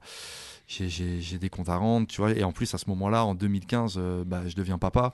Donc, euh, je peux pas prendre, faire des moves euh, irréfléchis et spontanés, etc. Et au final, paradoxalement, c'est, le, c'est à ce moment-là que je fais des moves irréfléchis payants, tu vois? parce que je me dis, euh, j'ai eu un truc très simple dans ma tête, c'est je voulais pas que ma fille à l'école, euh, quand on lui demande il fait quoi ton papa, euh, qu'elle dise ouais bah il travaille chez Proximus. J'ai pas de problème avec les gens qui bossent chez Proximus, ouais. mais moi c'est pas ce que je suis, tu vois, et j'aurais l'impression que bah, de passer à côté de, de- de ma vie, tu vois. Et, euh, et donc du coup ce truc-là, ça m'a ça m'a filé un big électrochoc. Et, euh, et voilà, et ça correspond en plus à ce moment-là à, à, bah, je te dis à la cover donc avec Scylla. Euh, ouais, je crois que c'est 2000, 17, ouais. 2017, donc c'est un peu après. Et puis, euh, et puis après, il y a la cover de Damso, tu vois, qui, arrive dans la foulée. Mais ça allait vite, quoi. Enfin, Ouais. tu vois, quand on regarde ton parcours et quand on regarde ton augmentation, ce, ce moment où, où tu crois plus trop, tu rentres un peu dans la vie, on va dire, euh, normale et pas la vie du rap, à euh, Gandhi t'appelle, je fais un album de Scylla qui est quand même un album de Scylla qui est signé, comme tu dis, où là, c'est de la grosse distrib et tout, à euh, 2018, euh, Lithopédion, euh, disque de diamant. euh, Enfin, c'est je pense que c'est ce qui est bien avec ton parcours et c'est ce qu'on voit, c'est que tu as bossé en fait pendant 15 ans pour ces moments-là, quoi. C'est que Ouais. il fallait y être à ce moment-là et être dans le dans le sujet à ce moment-là, mais ça a dû te, ça a dû te chambouler quand même euh, d'une certaine. euh, Je sais pas, il y a eu un déroulé, euh, il y a eu un déroulé euh, naturel. Je sais pas, c'est comme si j'avais besoin de passer par cette espèce de d'initiation. Je crois que c'est le lot de tous les artistes en fait, Ouais. tu vois. Il y en a pour qui ça va un peu plus vite, il y en a pour qui ça prend un peu plus de temps, il y en a qui ont peur, il y en a qui ont moins peur. Moi, j'ai eu peur pendant un temps et au bout d'un moment, j'ai dit vas-y, il faut que je fasse ce pourquoi je suis fait, tu vois. Et, euh, et ce qui est très drôle, c'est moi, je crois beaucoup aussi au aux signes et au. Je pense pas qu'il y ait de hasard. Et euh, je te parlais tout à l'heure, tu sais, de l'inauguration du studio photo où, euh, où j'ai cette anecdote avec Sofiane. Et c'est lors de cette, de, de cette euh, inauguration-là que je recroise Anissa Jalab, qui était donc la manageuse de Damso à ce moment-là, qui était une amie de longue date en fait. On, s'était perdu de vue pendant un temps. Et, euh, et on se recroise là, et à ce moment-là, elle me parle, elle me parle du fait qu'elle est, euh, qu'elle manage un nouvel artiste qui s'appelle Damso et que euh, Tu connais à l'époque où j'ai du mal à me, ra- à me rappeler s'il avait déjà ou pas sorti Batterie Faible. Parce que moi, Batterie Faible, j'étais j'étais pas du tout dedans à ce moment-là. Non pas que j'aimais pas ou que, que j'aimais, c'était juste que c'était pas arrivé encore jusqu'à moi. Ouais. Et. euh, mais du coup, bref, elle m'en parle, elle me demande de bosser un logo pour, euh, pour, euh, pour, tu sais, pour les affiches de concert, etc. Chose que je ne fais pas. mais par contre, je, je, je, je la, je la harcèle en fait pour, pour lui dire, mais viens, on bosse un shoot en fait. Tu vois et en fait, le temps qu'on organise enfin ce shoot, euh, donc Batterie Faible commence à, bien prendre. Et, euh, et en fait, si tu veux, euh, le moment où je shoot Damso, euh, Ipséité est déjà dans la boîte, tu vois. Et, à la base, sur le shoot qu'on fait, j'en profite pour lui faire des propositions pour Ipséité. Je savais absolument pas que la cover était déjà bouclée, choisie, etc. Mais par contre, de ce shooting-là va sortir la, la- la pochette de Lithopédion, tu vois. Donc voilà, tu sais, c'est- c'est toujours ces petites intersections-là qui font que. Tu sais, d'ailleurs, on parlait de Dino tout à l'heure. Moi, Dino, il m'avait dit une fois un truc. Il m'a dit il y a, il y a pas de mauvais. Il faut jamais refuser un rendez-vous. Tu vois? Si au pire, tu, tu, au pire tu, tu perds un peu de temps, au mieux, ça peut changer ta vie. Tu vois? Ouais. Et, euh, et c'est un- c'est vraiment une espèce de. Je sais pas s'il se rappelle qui, qui m'a dit ça, ce vieux fou, mais voilà. En tout cas, ça m'a marqué. Et, euh, et, euh, et, et ça, ça reste dans ma tête encore maintenant, tu vois. Je me dis, voilà, au pire, je vais perdre un peu de temps. Si je me rends compte, maintenant, on apprend à écourter euh, Oui, ok. les rendez-vous, tu vois, si jamais on sent que c'est de la perte de temps. Mais je veux dire, au moins, on les fait, on les évite pas. Et, euh, et ça peut amener à des, à des rencontres déterminantes, tu vois. Surtout celle-là, pour le coup, là, Ça. qui... Est-ce que... euh, donc, tu fais la cover de Lithopédion, troisième album studio de Damso, sur 9DI. euh, c'est un album qui est disque de diamant actuellement, enfin, aujourd'hui. Moi, ma question, c'était... Ça change ta vie un peu ou pas du... Enfin... euh, euh, Pas tout de suite. Euh, je me rends compte que je peux faire de l'argent avec ça, un peu, tu vois. Alors, faut pas se leurrer, on, on, on fait pas, on touche pas de royalties sur les ventes de disques, donc euh, c'est pas. Mais je me rends compte que je peux. Ah ouais, ça, tu, tu touches pas de... C'est dans le contrat, tu... Non, c'est forfaitaire, on va dire, tu vois. On, a ce qu'on appelle, des- on cède nos droits, tu vois, et à nous de calculer euh, le montant des droits qu'on cède pour l'utilisation après euh, du, de nos images, tu vois. Mais il n'y a pas de, y a pas de royalties sur ces images-là, à notre euh, grand désarroi. mais mais non, je me rends compte en tout cas que je peux gagner de l'argent. Je me rends compte en fait petit à petit que je peux devenir indépendant. et ça, ça arrive petit à petit. En fait, moi, c'est juste avant le confinement. Juste avant le confinement, il y a un, un gros plan de restructuration chez Proximus. J'en profite pour euh, Ah oui, lever la donc, Lithopédion, t'es encore. euh, tu- Ouais, je travaille chez Pro- je, je travaille même franchement, j'ai j'ai c'est c'est assez drôle parce que j'étais au téléphone avec 9 de I euh, et je me faisais engueuler par mon boss en même temps parce que j'étais pas à mon poste pendant que j'étais au téléphone avec euh, avec les, les, les équipes de 9 de I quoi, tu vois, enfin bref. Et je devais je devais faire des arrêts maladie pour pouvoir bosser à la maison ou faire mes déplacements. Ouais, j'étais pas du tout dans les clous quoi, tu ouais, vois. ouais, je- je Mais, euh, mais ça arrive vite après. Et puis euh, voilà, je te dis, je profite, je profite d'un plan de restructuration. Je me dis, vas-y, c'est le moment de me faire licencier de me casser de là, en fait. Et, euh, et je me casse. Et puis le confinement arrive, genre vraiment un mois après. Et là, je commence à me dire, ok, c'est l'épreuve de vérité, en fait. Si je traverse le confinement si- en, con- en continuant à pouvoir vivre de, de- de ce que je fais, bah, let's go, tu vois. Ouais. Et au final, j'ai jamais autant bossé que pendant cette période. Il a fait magnifique. Je voyais tout le monde euh, sur les terrasses, machin, profiter de jouer à Call of le soir. Moi, j'ai taffé, taffé, taffé, taffé, taffé pendant cette période. Parce que en fait, euh, bah, il fallait que l'industrie musicale vive quand même et que bah il y avait plus de, il y avait plus de shooting photo. Forcément, on pouvait plus sortir. Mais euh, du coup, heureusement que j'ai la casquette de graphiste et j'ai fait beaucoup de covers singles parce que les artistes sortaient des singles à ce moment-là pour vivre aussi. Et je faisais des, des, ouais, des pochettes de singles purement graphiques, quoi. Euh, Donc ouais, euh, arrive cette, euh, cette année euh, 2020 de- du, du Covid. Euh, faut, je voulais juste notifier quand même, en 2018, tu travailles avec euh, bah, euh, Lors du commun, tu fais Sapiens, qui, Ouais. est, qui est une très belle cover. Tu travailles aussi, tu commences à travailler avec lui, avec Green Montana. Moi, c'est Ouais. un- artiste que je kiffe. Stan nous en avait parlé, que en fait, comme ils étaient en développement, ils étaient venus te chercher en disant un peu, tu veux pas un peu nous aider euh, Avec pour, euh, euh, deux morceaux, deux bâtons, une ficelle. On a fait, un- on a vous monté le fait truc. vous avez fait deux clips, enfin, t'avais fait deux clips Ouais. qui sont encore euh, visibles euh, avec ce gars-là. Lui, juste quand tu le, tu le vois apparaître, parce que c'est quand même, sans euh, te faire passer pour un vieux, mais euh, quand tu dois entendre Green la première fois, toi qui es un enfant des années 80, ça doit quand même, euh, c'est tout, c'est tout nouveau, quoi. Enfin, toi, il y a un style euh, complètement neuf. euh. Non, parce que je me prends PNL à l'époque. Et, justement, je fais partie des vieux qui n'ont pas euh, rechigné à l'arrivée de PNL. Au contraire, j'étais hyper enthousiaste quand, quand j'ai vu ce mouvement-là arriver. Tu vois, le cloud, l'autotune, etc. Ça n'a pas du tout été un truc euh, avec lequel j'ai été euh, réfractaire. J'étais même plutôt euh, excité à l'idée de voir euh, tu vois, la musique un peu se renouveler dans, dans ce sens-là.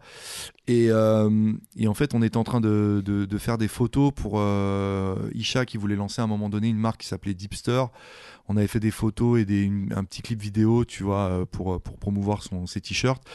Et, et Isha qui vient me voir, qui me fait Ouais, qu'est-ce que tu penses? Il me fait écouter le SoundCloud de, de, de Green, tu vois. Qu'est-ce que t'en penses? Machin. Je fais Putain, c'est super chaud en fait. Et euh, il me dit Mais t'es pas chaud? Nous, on essayait de le développer, mais vraiment, eux-mêmes, ils étaient euh, au, au stade zéro du, Ouais. du développement, quoi. Tu vois, ils avaient juste déniché une pépite.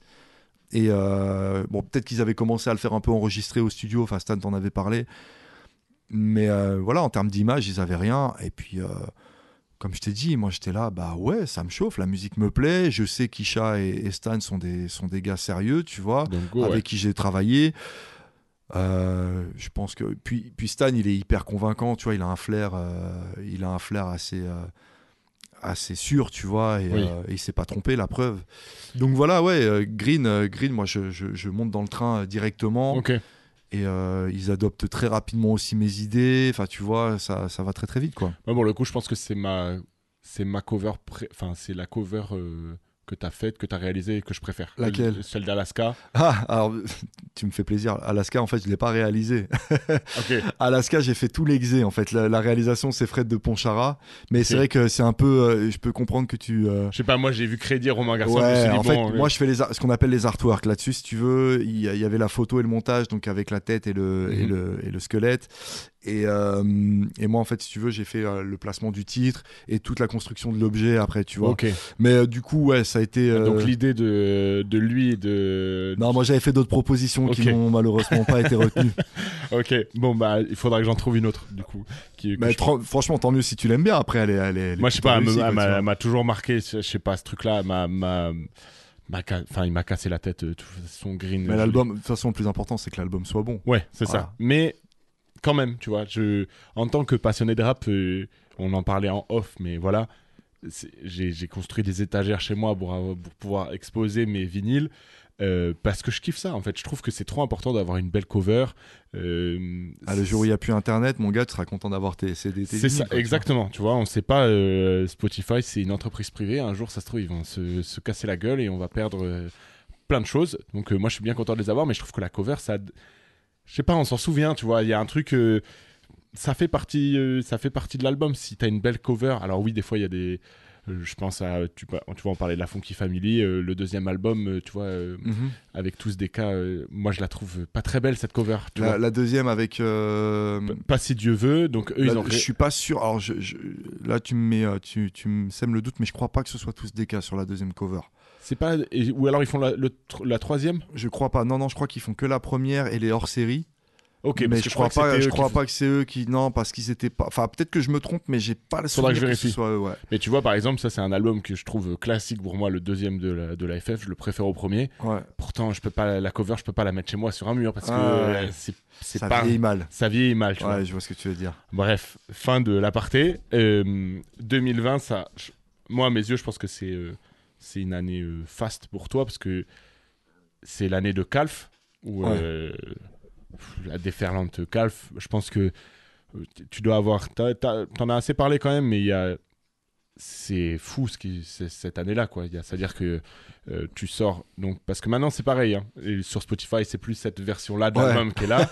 donc tu sors une pochette euh, toute noire avec écrit juste euh, la durée, euh, le titre et euh, basta. C'est affiché à Paris dans le métro. Enfin bref c'est euh, Lithopédion et Ipséité sont passés par là. Euh, je dédicace Lou qui en avait parlé avec toi sur une, une émission qui s'appelle Snare. Mhm. T'en as beaucoup parlé. Là, ça y est, t'es complètement graphiste.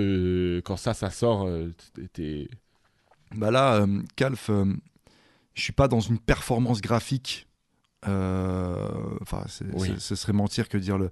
Mais par contre, euh, là, je me découvre euh, grâce à Damso parce qu'il me fait une confiance vraiment. Franchement, mais avec le recul, parce que sur le moment même, quand t'as la tête dans le guidon, tu t'en rends pas compte.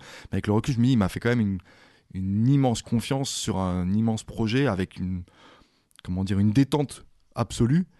Euh, mais il m'a quand même confié les clés de, bah, en fait, de la campagne marketing. Alors pas sur l'aspect d'organisation, mais sur les visuels, sur euh, sur les boîtiers, les boîtiers physiques. Enfin, tu vois, vraiment, on est.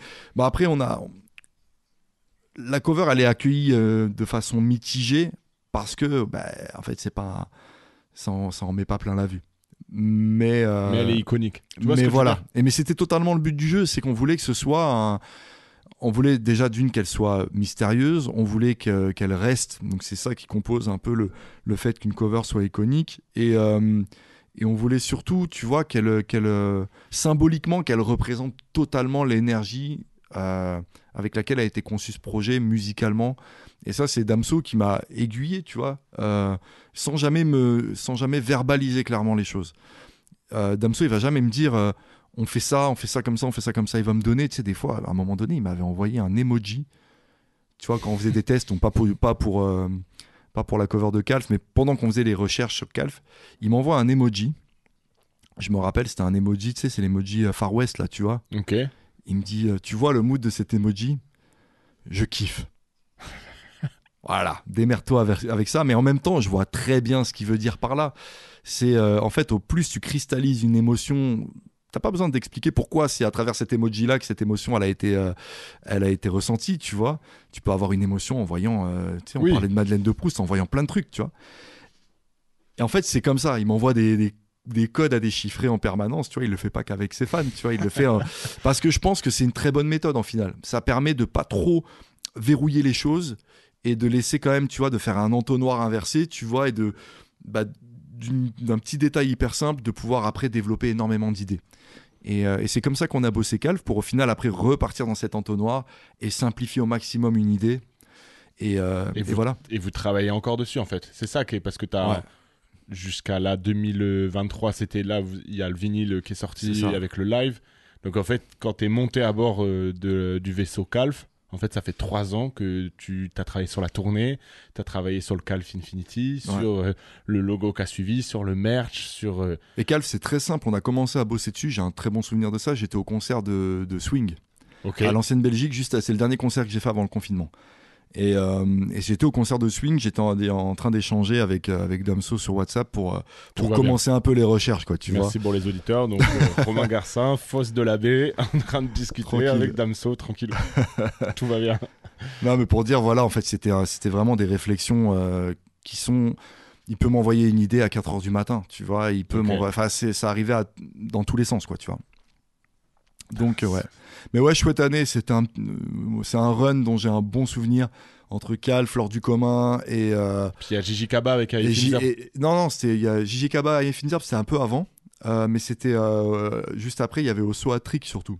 Ouais. Moi, qui sont, euh, moi, ça fait partie. Ces trois covers-là, Calf, Osso Trick et, et Avant la nuit, c'est, je sais pas, j'ai, une affection particulière pour ces trois covers-là. Qu'est-ce qui se passe avec moi, avec ton téléphone portable? C'est-à-dire que tu fais l'ithopédion. Après, tout le rap belge t'appelle euh, dans la foulée ou c'est parce que t'enchaînes assez quand même. euh, Pas tant que ça, en fait. Un petit peu, oui. Je vais pas, je vais pas te mentir. euh, on me contacte un peu plus, tu vois, mais. Déjà, en fait, je me, moi, j'avais pas mesuré l'impact qu'allait avoir la cover de Lithopédion. Tu vois, si tu veux, la cover de Lithopédion, elle est validée, je sais plus, je crois que elle est dévoilée au mois de juin, si je dis pas de bêtises. Et, euh, 2018, ouais. Ouais, et je crois que Anissa me, me dit que la cover est validée. euh, c'est très simple. euh, LVA1 vient de sortir. J'écoute LVA1 dans la voiture au moment où elle m'appelle. Tu vois, comme quoi. euh, le rap belge est toujours, euh, toujours euh, dans l'environnement. Mais j'étais en train d'écouter LVA1 dans la voiture. Elle m'appelle pour m'annoncer que la cover de Lithopédion est validée. Et je crois que c'est au mois de février, mars peut-être. Donc tu vois, il y y, a quand même pas mal de mois qui s'étalent entre le moment où je la fais. Euh, je crois que je l'envoie peut-être euh, six mois avant qu'elle soit validée, tu vois. Ah ouais, en fait, mais Entre ça, le moment- tu, tu vois, c'est tout en tant qu'auditeur et tout ça, on voit pas ces durées-là, mais donc ça veut dire que C'est pas toujours ces durées-là, mais en tout cas, là, en l'occurrence, c'était cette durée-là, tu vois. donc une fois que c'est validé, il y a encore six mois avant que l'album il sorte? Non, non, non, au moment où elle est validée, je te dis, c'est au mois de mars et l'album est sorti au mois de, au mois de juin, donc du coup, Ok, là, tout oui. s'est accéléré. Mais avant, entre le moment où je livre euh, ma proposition et le moment où elle est validée, il y a, il y a- je crois qu'il y a bien six mois qui se sont passés, tu vois. Donc en fait, tu veux, cette cover, non seulement je la connais par cœur, donc euh, elle, elle existe dans ma tête, elle est, elle est digérée, tu vois. Euh, et je l'oublie parce que je sais pas si elle. Enfin, moi, pour moi, leur silence, c'est que c'est pas validé. En fait, ce que je savais pas, c'est que ils avaient demandé des, des- comment dire, des tests à plein d'autres graphistes. Tu vois, je sais que, enfin, je sais qu'il y avait des, des, des gros graphistes qui étaient sur le coup en France. je sais que il y avait, je sais que Vince d'ailleurs de Bold, enfin que Bold Work était aussi, euh, était aussi sur le coup. Donc tu, et ça, je l'ai appris après. Donc du coup, moi, je sais pas. Je me dis, bah voilà, il y a six mois de, de délai. euh, bah, c'est que voilà, Ouais. c'est que pas de pas de nouvelles, pas bonne nouvelle pour le coup, tu vois. Et au final, bah si, bonne nouvelle. Et que je crois qu'ils attendaient de voir un peu ce qui allait tomber, mais j'ai fait un strike. Franchement, j'ai fait, j'ai fait deux propositions sur cette cover et c'était vraiment un strike. Et pareil, tu te projettes pas, tu te dis pas que cette cover ça va être un classique. Je suis content de ce que j'ai fait, tu vois. Je trouve qu'elle a, elle a du charisme, etc. Et puis, euh, mais voilà, je, Parce que c'est vrai, je sais pas, j'essaie de me souvenir, tu vois, est-ce que Damso était aussi, il était pas aussi important que maintenant, tu vois, tu vois dans le là genre. Lithopédion, c'était l'album le plus, un des albums les plus attendus quand même. hein, à ce mais c'est ça, mais tu vois, c'est pour ça, je me dis l'album d'après Ipséité, tu vois, il fallait qu'il confirme le truc, quoi, Ouais. tu vois.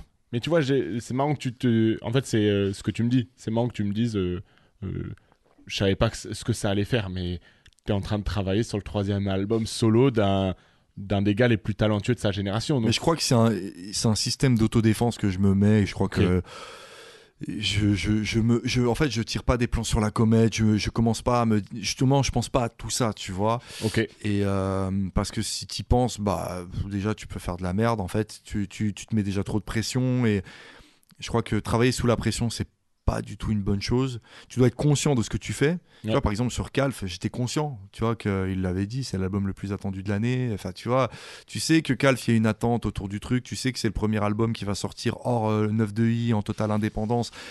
Donc oui, tu participes à un truc, mais après, voilà, lui, il a installé une ambiance qui était totalement relaxante, tu vois, Ouais. euh, au niveau du et de la charge de. Enfin, il y a eu une grosse charge de travail, mais elle n'était pas, euh, c'était pas étreignante, quoi, tu vois, Ok.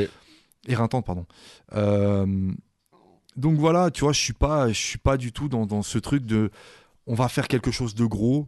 C'est avec le recul, après, tu te dis, on a fait un truc qui était cool en fait, tu vois. Ouais. On a fait euh, pareil, tu sais, quand il fait la release au, à l'ICP Studio, tu vois, euh, de Calf, on passe un putain de moment et en fait, on se rend compte avec le, le temps, quand tu vois que c'est repartagé par les fans de Damso, euh, même euh, trois ans après pour fêter la sortie, euh, l'anniversaire de Calf, tu te dis, ah ouais, en fait, on était dans un petit moment d'histoire, tu vois. Et c'est c'est cool avec le recul, mais sur le moment même, faut surtout pas se dire ça. De toute façon, tu peux pas te le dire, tu sais pas prévoir Ouais, l'avenir, ouais, tu vois. Mais c'est c'est marrant, quoi, cette vision des choses que tu as. Mais, mais comme tu dis, ça doit être de la défense et de pas. Je crois que c'est du professionnalisme, tu vois. Ça. Non, mais vraiment, Ouais, je, dis dis pas ça pour faire le mec, tu vois, mais je crois que, en fait, si t'es pro, bah, en fait, euh, les, les seuls trucs qui te passent par, par la tête pendant que tu fais ça, c'est les, les deadlines, c'est euh, euh, les, comment dire, les, euh, les planches d'essai que tu dois renvoyer. Enfin, tu sais, t'es tellement dans le jus que, en vrai, tu penses pas à tout ça. Enfin, c'est vraiment le dernier truc auquel tu penses, quoi, tu vois. Euh, donc, on a, on a parlé de ces, ces belles époques. Euh, ça va être de plus en plus fast. En fait, tu vas être de plus en plus invité là sur les, les dernières années. Euh, je sais que tu en as un petit peu parlé, mais donc il y a, tu shootes quand même Sofiane Pamar pour son Bercy. Donc c'est le Ouais. pro- euh, moi j'étais à son Bercy parce que voilà, je, je, je Hmm. kiffe Sofiane Pamar. J'étais très content de voir cette performance. Première fois qu'un pianiste seul remplit ses Bercy. Enfin bon, Ouais, bref, historique. c'est- il y a, la dimension, elle est, elle est quand même euh, folle pour, euh, pour cette Et la diversité du public surtout, c'était Ouais, le plus fou. Il a, il a réconcilié le, un public un peu plus âgé qui vient pour le piano avec un public qui vient pour les rappeurs. Et Ouais. Enfin, c'était- franchement, c'était c'était très très Et émouvant. puis qu'il ait hum, ramené des rappeurs et tout ça, c'était quand même. J'étais en, j'étais pas en fausse, mais je voyais qu'en fausse, c'était même à côté de moi, hein, comme tu dis, c'était des gens plus, plus âgés. Ouais. Et quand un SCH est arrivé sur scène, il y a eu un moment de qu'est-ce qui se passe? Et je me suis dit, bah, il a tout gagné en fait. C'est c'est ce moment-là, il, il vivait pour ce moment-là. euh, bref. Et tu l'as shooté, ça, tes photos, elles ont fini sur Times Square à New York. Ouais. Euh, en fait, le, je savais pas comment tu l'avais rencontré, à quelle époque tu l'avais rencontré. Moi, c'était, euh, je voulais que tu me racontes la raconte. Allez, 1, 2, 3, je voulais que tu me racontes la rencontre avec ce gars-là parce que je- il a un lien proche quand même avec la Belgique, il vient Mhm. du Nord. Ouais, il a vécu à Bruxelles pendant un petit temps en fait aussi. Ok. Et ouais, comment, tu vois, la rencontre avec ce gars-là, est-ce que tu sentais dès le début qu'il était destiné à. Tu serais peut-être un joueur destiné à le shooter Enfin, tu vois, c'est quand même. euh, C'est fou Bah, la moi, je l'ai vu, je l'ai vu euh, devenir une, euh, une giga star. Tu vois, au moment où je le rencontre, c'est pas du tout une star, Sofiane. Tu vois. Donc, euh, à aucun moment, je me suis dit, est-ce que je vais être amené à le shooter Tu vois, c'est, c'était une affaire. euh, je- je- je- c'est- c'est- ça fait partie des, des, des- des paris gagnants et qui sont même pas des paris parce que ça s'est fait naturellement, tu vois. Euh, on a très très vite matché, en particulier avec Guillaume aussi, tu vois, qui, qui m'a toujours fait confiance et qui continue encore maintenant à me faire confiance, tu vois. Et, Ouais, euh, pour les auditeurs, tu as fait euh, la, la cover de YG Pablo et de Sofiane ça. Pamar. Donc, tu es toujours dans les. T'es toujours proche d'eux, quoi. C'est pas parce que c'est devenu des, des superstars que tu travailles plus avec eux et ainsi de suite, Ouais. quoi. Non, puis c'est quelqu'un qui. Guillaume, et- enfin, c'est eux deux, c'est des personnes qui fédèrent beaucoup autour d'eux, tu vois. C'est-à-dire que euh, ils vont pas créer une bulle, tu vois. Ils vont vraiment euh, créer ce qu'ils appellent d'ailleurs la pleuguerie, tu vois. C'est vraiment bah, le fait de connecter les gens entre eux. Et, et si tu veux, dans la pleuguerie, ça va de Pablo Andrés à l'or du commun, en passant par euh, Double, tu vois. euh, euh, moi, je suis dedans. Enfin, après, t'as des, t'as des mecs comme Ferdi, du coup. aussi. Enfin, quand ils appellent ça la pleuguerie, c'est vraiment la grande famille bruxelloise Ok. qu'ils ont créé, tu vois, et, euh, et c'est vraiment, je sais pas, c'est vraiment des, des, des mecs qui sont euh, très fidèles, très, euh, très reconnaissants, très créatifs, tu vois, qui, qui vont aller chercher, euh, qui vont aller chercher des créatifs là où ils en ont besoin. Et pas forcément parce que voilà, je suis pas le plus grand photographe, le plus grand photographe de France ni de Belgique, tu vois. Et, et pourtant, on continue à bosser ensemble parce qu'il y a quelque chose qui se passe, tu vois, humainement entre nous. Et donc, du coup, artistiquement, ça suit. Moi, ce que je voulais juste clôturer, parce que là, on enregistre début 2024, et donc fin 2023, tu as sorti la cover de Isha euh, avec euh, Limsa, Bitume Caviar. Quand tu repenses à l'anecdote, euh, tu vois, où euh, tu faisais les, les covers d'Isha dans ton sous-sol à Excel, ça t'a fait quoi de voir le chemin? Est-ce que tu as eu un peu de nostalgie de- Peut-être pas de la nostalgie, mais tu sais, de dire le, le chemin parcouru en 15 ans, il est quand même. euh, Ouais, je, je suis, j'aime beaucoup les symboles comme ça en fait. Tu vois, c'est vraiment des symboles qui sont purement personnels.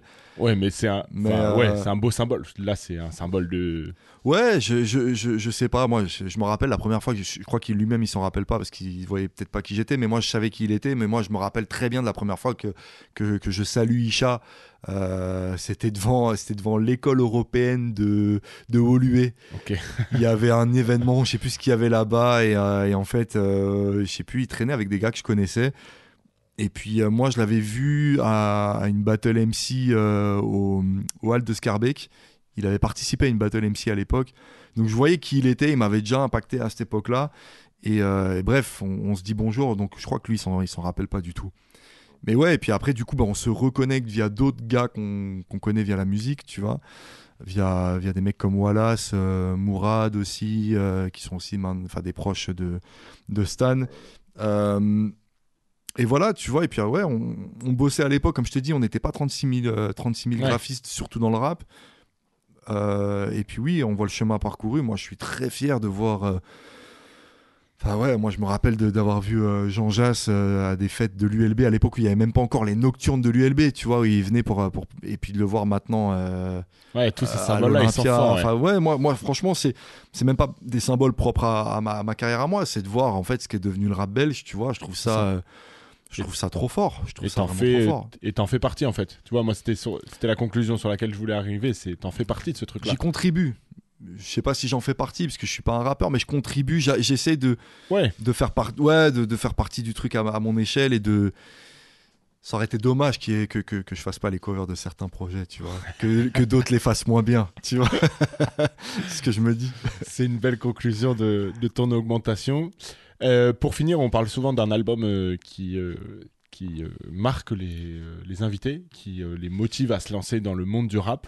Toi, tu voulais me parler de la Hostile Record de la compilation euh, volume 1.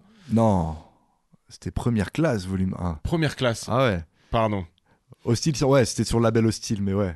Pardon, la première classe, donc euh, la consultation. Est-ce que tu peux juste nous dire voilà quand c'est que tu as découvert cet album, comment tu l'as découvert et voilà est-ce que, ce que ça t'a fait euh, quand tu l'as écouté quoi?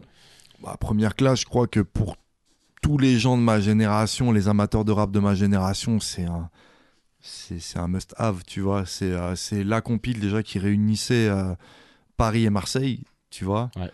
Euh, d'ailleurs, la, la- la- la phrase de, de la compile première classe, c'est euh, c'est juste cinq gars rassemblant plein de gars de Paris à, de Paris à Marseille. Ouais, ouais, je te plains, gars, tu vois. Et c'était vraiment. C'était ça, t'avais euh, AKH qui était, euh, qui était en feat avec, euh, avec Passy, t'avais Oxmo, t'avais euh, Sad de la FF, t'avais euh, Rof. En fait, t'avais avais la naissance de Sniper aussi à ce moment-là. En fait, t'as tous les groupes, les, les, les groupes les plus mythiques du rap français qui se retrouvent sur une compile qui a pas du tout vieilli musicalement, euh, même au niveau des sujets, même au niveau des flows. Enfin, tu vois, il y a pas un truc que tu te dis, ok, Pas de mauvais goût, ouais. c'est très daté. Non, ça, ça a pas du tout euh, mal vieilli. Même et pour parler de cover, même la cover, elle est ultra moderne, tu vois. Et euh, ouais, moi, c'est une compile que j'ai poncée, qui, qui m'a permis même de découvrir aussi d'autres rappeurs. Tu vois, j'ai découvert Rossé à travers cette compile. J'ai découvert, euh, il y avait qui? Il y avait 10 Phénomènes, il y avait, il y avait des rappeurs que je kiffais comme Roca aussi, tu vois. Enfin bref, c'était vraiment, euh, vraiment une compile qui était, euh, il y en avait pour tout le monde en fait. Et il y avait une vraie DA, il y avait vraiment. euh, il y avait une énergie aussi, surtout de compile, qu'on retrouve de moins en moins maintenant. Ouais, un peu avec. on en a eu quelques-unes récemment, mais pas. Mais tu vois, on parlait de passion, on parlait de fait de. de, de- vraiment de, de donner un peu de son temps et de son énergie et de son argent au, au- au rap euh, à une période. En fait, il y avait vraiment cette énergie-là. En fait, tu sais, dans le livret, tu vois des. Tu vois les photos en fait des sessions studio des artistes et tu te dis, euh, je sais pas, il y a un côté un peu We Are the World, tu sais, où tu as Ok. vraiment des, des, des méga stars du rap français qui se retrouvent dans un même studio pour écrire sur un bout de papier, poser leurs 16, machin, etc. Et tu, moi, c'est cette énergie-là que j'ai, que, que, que- qui m'a fait kiffer le rap aussi, tu vois, à un moment donné où je me suis dit, tiens, j'ai envie de vivre cette énergie-là, tu vois. Ok. Et euh, après, voilà, je l'ai pas vécu à cette échelle-là. Mais, euh, mais en tout cas, ouais, c'était, euh, c'est la passion, ça pue la passion, quoi, tu vois. Est-ce que tu retrouves juste un peu cette énergie-là quand tu conçois Ça peut t'arriver de quand tu conçois une, une cover avec un artiste de retrouver un peu cette, euh, cette énergie-là un petit peu? Ça dépend, ouais. Il y a- Avec les Belges, en fait. avec les Français, il y a quelque chose de très, euh, très corporate dans la manière de, de, de travailler les projets. Tu sais, c'est des, c'est des labels avec des chefs de projet qui sortent d'écoles de commerce. Donc, tu vois, ils ont vraiment un truc très, euh, très didactique dans l'approche. Euh, mais quand je bosse avec Kaba et Jas, euh, ouais, je ressens encore ça parce qu'on s'amuse. Ça se ressent, je pense, dans, dans les visuels, qu'on s'éclate. Euh, quand je bosse avec Damso, on a. Lui, de toute façon, c'est un de ses leitmotifs, c'est de, de- de garder intact la passion des débuts, tu vois. Euh, donc, euh, donc oui, euh, il la transmet. Et moi, je la retrouve dans ma manière de bosser avec lui. Isha, pareil. Enfin, tu vois, là, quand on a bossé sur Bitume Caviar, c'était en détente, tu vois. Il n'y avait pas de pression, il n'y a pas de. Et franchement, c'était. En fait, moi, je pense que mes covers les plus réussis sont celles où j'ai eu le, le plus de liberté et le plus de liberté aussi dans, dans, dans la méthode de travail, tu vois. Ok. Et dans les, dans les délais, dans les trucs, tu vois, au plus on est relax, au mieux on travaille. Et euh, des fois, tu as des trucs, ouais, euh, il nous faut une cover pour demain. Des fois, tu as des accidents heureux, tu vois, mais Souvent, être efficace sur, sur le fil, c'est moins confortable, quoi, tu vois. Très bien. Euh, et puis juste pour finir, euh, comme d'habitude, euh, des petites recommandations euh, culturelles d'artistes belges. Euh, je sais pas si tu veux commencer ou je peux, je peux commencer. euh, Bah écoute, mon- euh, moi j'en avais, j'en avais prévu deux, une musicale, une, euh, une ah, visuelle. Euh, musicale, mais parce que je fais jamais assez sa promo et parce qu'on n'en a pas parlé d'ailleurs pendant toute cette émission, mais c'est mon, mon gars Bakary. Ouais. Je trouve qu'il a fait un album extraordinaire, qui- qu'il a une carrière qui, franchement, qui est, qui, est, qui est- qui est belle pour le moment. Il a fait un quasi sans faute. Et, euh, et voilà, je, je pense qu'il faut streamer, euh, vraiment, il faut streamer Bakary, et pas que Supernova, mais tous les, Les surécoutes sont. tous ses projets et, et c'est un gars on parlait d'énergie aussi créative et et, euh, et, et- et d'entente humaine moi Bakary ça a été un ça a été un big coup de cœur artistiquement et humainement Euh, voilà j'adore travailler avec ce garçon là j'adore ce qu'il propose musicalement et euh, donc ouais il faut streamer Bakary très Ouais. très fort Supernova est un, un super album euh, sorti en fin d'année euh, 2023. Franchement, est-ce le- qu'il se, si se serait appelé juste Nova t'aurais dit c'est juste c'est un album et pas un super album peut-être, c'est peut-être du marketing, hein, c'est ça. hein. ouais c'est ça je pense qu'il y a un mystère derrière ça Et l'autre recommandation donc Alors, la deuxième recommandation, c'est une réalisatrice. Alors, on va sortir un peu de la francophonie, mais c'est une réalisatrice belge flamande euh, qui s'appelle Hélène de Clercq, euh, qui, qui réalise énormément de clips euh, pour le rap, euh, le rap, enfin, qui a commencé en réalisant des clips pour le rap flamand. Qui a bossé avec The Color Grey, qui a bossé avec Coeli, si je dis pas de bêtises. Et en fait, on s'est retrouvé, on s'était re- retrouvé pendant un talk euh, où elle était invitée aussi. Donc j'ai découvert son travail euh, à ce moment-là. Et, euh, et en fait, on s'est retrouvé sur le projet du maillot d'Anderlecht pour Damso. C'est vrai qu'on n'a pas parlé de ça. Mais... Et, euh, et donc ouais, bah, j'avais designé, on va pas en parler mille ans non plus, parce oui, que, mais j'avais designé le maillot et elle en fait avait réalisé le clip, euh, le clip euh, de, Présentation. de release, de Ouais. présentation du maillot, qui est, qui est magnifique. Et euh, voilà, j'étais trop content que ce soit elle dessus parce qu'elle a vraiment un sens de l'esthétisme, du plan, de la réalisation et de la mise en scène qui est, qui est très très fort.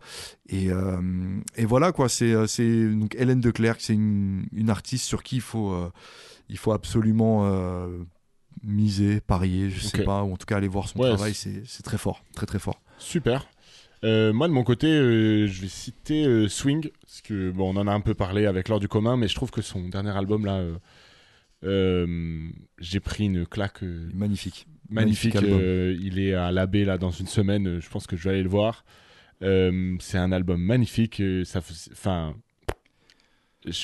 j'arrive pas trop à le décrire, mais voilà, je, je l'écoute encore énormément. C'est assez récent, mais je sais pas, il y a quelque chose d'artistique dedans et on ressent qu'il a vraiment travaillé ça pendant quelques années. Et, euh, et je sais pas, je suis reparti après dans une époque où je suis allé réécouter l'heure du commun et tout ça. Je sais pas, j'ai Ouais, Il y a une belle, une belle trajectoire. Ouais, il y a une belle, euh, voilà, une très belle trajectoire. Mais même pour euh, toute leur équipe, hein, c'est, tu vois, Primero a sorti un projet aussi l'an dernier euh, que j'ai kiffé. Primero, ouais. Très très très belle plume, très. euh, Enfin, euh, moi je pense qu'ils sont très forts. Après, euh, Loxley, euh, Loxley est, est sorti. C'est ça. est sorti du circuit, mais Loxley, bah pareil, on peut aussi beaucoup aller voir ses, ses documentaires à lui, parce que maintenant il est dans la réalisation de documentaires. Il avait réalisé notamment le documentaire sur Damso. Kin to TV, ouais. il a fait la série Good Game aussi, là, qui est, qui est sortie sur XP, sur RTBF. Il avait réalisé BXXL, documentaire Ouais. aussi, avec Smalo, Romeo, et, euh, et euh, j'ai oublié son nom, ça me reviendra. Enfin bref, sur des artistes euh, belges euh, au sens large. Et euh, enfin voilà quoi, c'est aussi quelqu'un qui, suit une belle trajectoire. Et ouais, donc euh, allez euh, voir le travail en individuel des, des trois, trois gars de l'ordre du commun et notamment l'album de, de Blue. Samu, putain, excuse-moi, mais c'était Blue Samu le nom que je que j'ai cherchais. vu. euh, Ah ouais, qui est incroyable d'ailleurs dans ce docu, mais je sais pas son nom, mais plus revenu, mais c'était Blue Samu. Que j'ai vu où? Je l'ai vu dans un tout petit concert euh, au CU, tu vois, à Etterbeek. qui Ah ouais, fermé euh, l'été dernier. Elle avait fait Ouais. un truc, mais on était, je sais pas, on devait être une centaine. Ouais. Et elle était là, euh, tranquillo. Très très grande artiste elle aussi. Ouais. Et puis voilà, merci Romain. Merci à toi. C'était un plaisir, je suis content que tu sois venu. Et puis, Petit euh, voyage dans le temps euh, bien nostalgique, bien déprimant au final quand même. c'est bien, c'est l'hiver en plus. euh, on va rentrer tranquille à la maison après. Mais... L'augmentation. Un podcast d'Ether.